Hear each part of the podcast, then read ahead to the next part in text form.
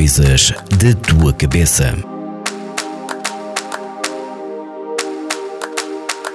Olá a todos, o meu nome é Carmen Silva, sejam bem-vindos ao podcast Coisas da Tua Cabeça da Vagos FM, onde falamos sobre vários temas da saúde mental. Hoje escolhi o tema desemprego e saúde mental. E tenho ouvido muitas vezes discursos e testemunhos de pessoas com receio desta, desta situação, do confinamento, das consequências do fecho dos estabelecimentos comerciais e, no fundo, o medo do desemprego né? e tudo o que vem desta situação. Uma situação de desemprego ou de incerteza no futuro profissional pode trazer alguns sentimentos mais negativos, como angústia, tristeza, uh, muitos receios, medos, instabilidade e, consequentemente, a pessoa não se vai sentir tão bem psicologicamente.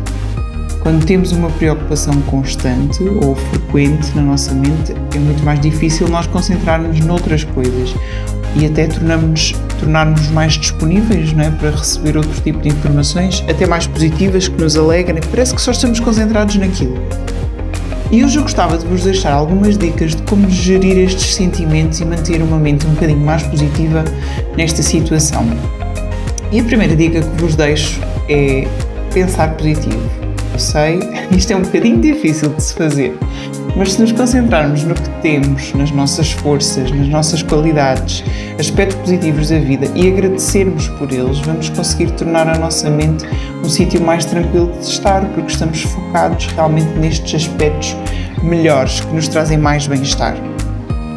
A segunda dica é trabalhar no seu desenvolvimento pessoal, ou seja, fazer cursos, formações, aprender um novo ofício, pensar em ideias de negócio ou oportunidades que lhe façam sentido às vezes é nos momentos mais difíceis e mais desafiantes que nós descobrimos talentos e paixões.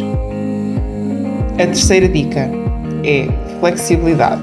E esta é uma palavra de ordem. Quando nós temos uma boa capacidade de adaptação a novos contextos e a novas situações, todo o processo pode tornar-se muito mais fácil.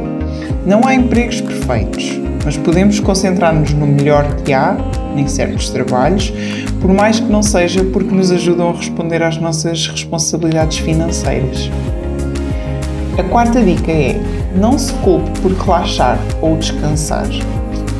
Mesmo quando estamos desempregados ou com alguma instabilidade na vida profissional, precisamos de descansar. Respeite o seu ritmo. A pressão e o sofrimento psicológico também podem causar muito desgaste e cansaço. E as coisas vão correr melhor se nós estivermos bem dispostos e com a nossa saúde em dia.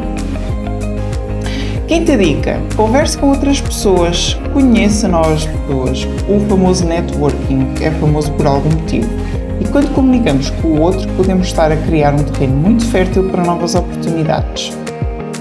Sexta e última dica: passamos tanto tempo no trabalho que às vezes ele ajuda a definir quem somos.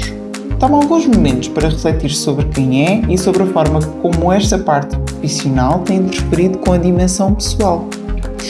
Não se esqueça, se o seu mal-estar psicológico estiver a interferir com o seu funcionamento, já sabe o que tem que fazer. Ligue para a linha de aconselhamento psicológico do SNS 24 ou procure a ajuda de um psicólogo.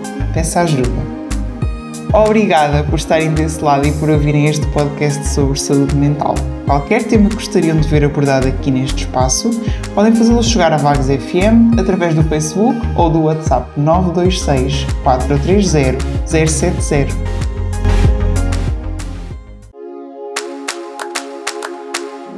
Coisas da tua cabeça.